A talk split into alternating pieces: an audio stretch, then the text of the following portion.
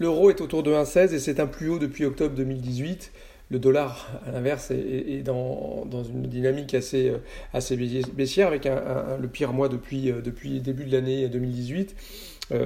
on, on aurait pu penser que le dollar allait bénéficier d'un certain nombre de, choses, notamment bah, de la volatilité, de l'incertitude qui reste quand même très présente, de la, guerre commerciale entre États-Unis et, Chine qui, reprend de plus belle. Hein. On a Mike Pompeo hier qui a traité quand même la Chine de tyrannie, d'État totalitaire, qui la compare à Frankenstein.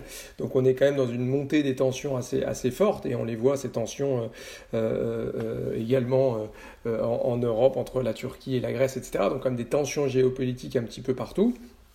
On a les, les, élections américaines, sans doute, qui, pèsent un, petit peu les facteurs habituels qui, euh, préludent à, l'évolution des taux de change, c'est-à-dire euh, les différences de taux entre politique monétaire, bah, de ce côté-là, il n'y a pas vraiment de différence entre la BCE et la Fed qui font à peu près la même chose. Leur, taille de bilan euh, a, triplé par rapport à ce qu'il était à 2008-2009, il n'y a pas vraiment de différence. Les deux sont à 7 trillions.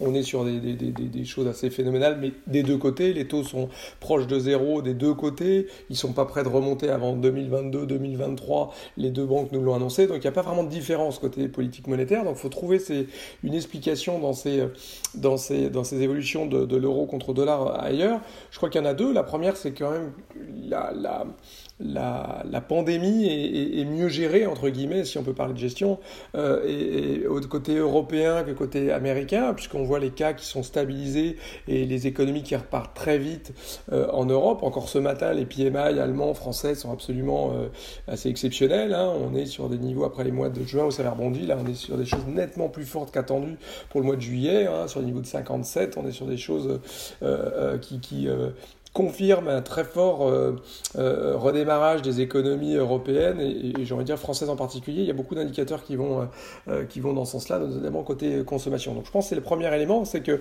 bah, par comparaison, les États-Unis, eux, bah, sont toujours en train de, de, gérer cette, cette, crise du coronavirus avec bah, des, des, États, on l'a vu, la Floride, le Texas, l'Alabama, avec des nouveaux records d'hospitalisation, même si au niveau national, le virus semble euh, progresser que de 1,8%, donc ça va, mais il y a encore beaucoup d'États qui sont euh, euh, qui n'ont sans doute pas encore vu le pic de l'épidémie, faute dans doute d'avoir pris les mesures suffisamment tôt et suffisamment longtemps pour certains d'entre eux en tout cas. donc et on voit l'impact sur les sur les chiffres de l'emploi qui ont commencé à se dégrader pour la première fois depuis avril. En fait, les demandes d'allocation chômage sont reparties à la hausse, ce qui n'est pas une surprise quand vous fermez les bars, les restaurants dans un État comme la Californie, le plus, le plus peuplé des États-Unis, ou la Floride Hein, ce sont deux États qui sont très très touristiques, très donc pourvoyeurs d'emplois dans ces, euh, dans ces types de, de, de, secteurs. Or, c'était là qu'avaient été créés quasiment 40% des emplois les deux derniers mois. Donc, on commence à voir l'impact négatif euh, du, de cette deuxième vague ou de cette première vague euh, pas tout à fait bien gérée pour certains États aux États-Unis. Donc, il y a ce premier facteur, je pense, qui favorise plutôt l'euro contre dollar. Et puis le deuxième, quand même, c'est ce Recovery Fund, c'est 750 milliards qui renforce la, la zone euro. D'abord, ça renforce les, membres les plus, euh, en général, les plus fragilisés, ceux qu'on attaque dès qu'on veut attaquer la zone euro. On pense à l'Italie, hein, qui va avoir 200 milliards de, prêts et de subventions de la part de l'Europe, ou la Grèce. Donc euh, les États les plus faibles sont, sont, sont, sont je dirais, euh, renforcés. Ça va renforcer surtout le marché euro, hein, puisqu'on va avoir une dette triple A sans doute que l'Europe va devoir émettre euh, autour de 200 milliards par an, donc ça va être la quatrième plus grosse émetteur, hein, après l'Italie, la France, l'Allemagne, et quasiment égalité avec l'Espagne. Donc ça va faire augmenter le, dette, le, stock de dette AAA et donc sans doute attirer des émetteurs et des investisseurs. Hein, on sait que le marché de la dette AAA avait très fortement diminué depuis, depuis 2007. Là, ça va refaire une dette euh, finalement solide, donc qui va, euh, je disais, se substituer à certaines dépenses pour des États, mais aussi quelque part protéger. Euh, un certain nombre de, dettes moins bien notées, puisqu'on va avoir cette, couche de, de, dettes AAA qui va permettre aux investisseurs, à la Banque Centrale Européenne, d'acheter de la dette sans se poser trop de questions, au passage, sur ce que pourrait dire Karlsruhe, puisque en achetant de la dette européenne, il n'y a plus d'histoire de, capital, de, de, clé de répartition, donc ça va être quelque chose qui va faciliter le quantitative easing de la BCE. On sait qu'elle était à certains, pour certaines dettes à la limite de ce qu'elle pouvait acheter, bah là non, ça va lui redonner de la marge de manœuvre pour faire plus de quantitative easing le, cas échéant. Puis je crois que c'est quand même le signe qu'on va vers une, c'est un vrai progrès. Hein. À chaque crise, l'Europe progresse. Hein. Elle se délite pas, au contraire, elle progresse. Hein.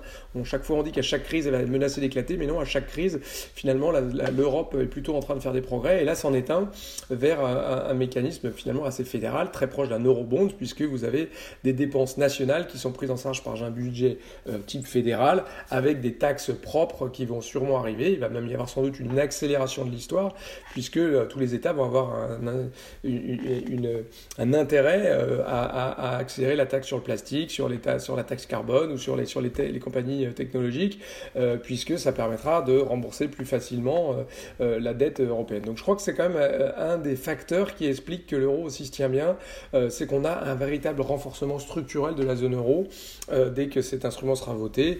Il y a des petites questions au Parlement européen, mais c'est ce que demande le Parlement européen, c'est plus pas moins.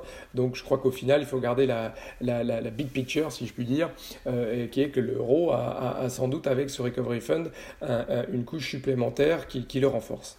Je vous souhaite à tous un excellent week-end.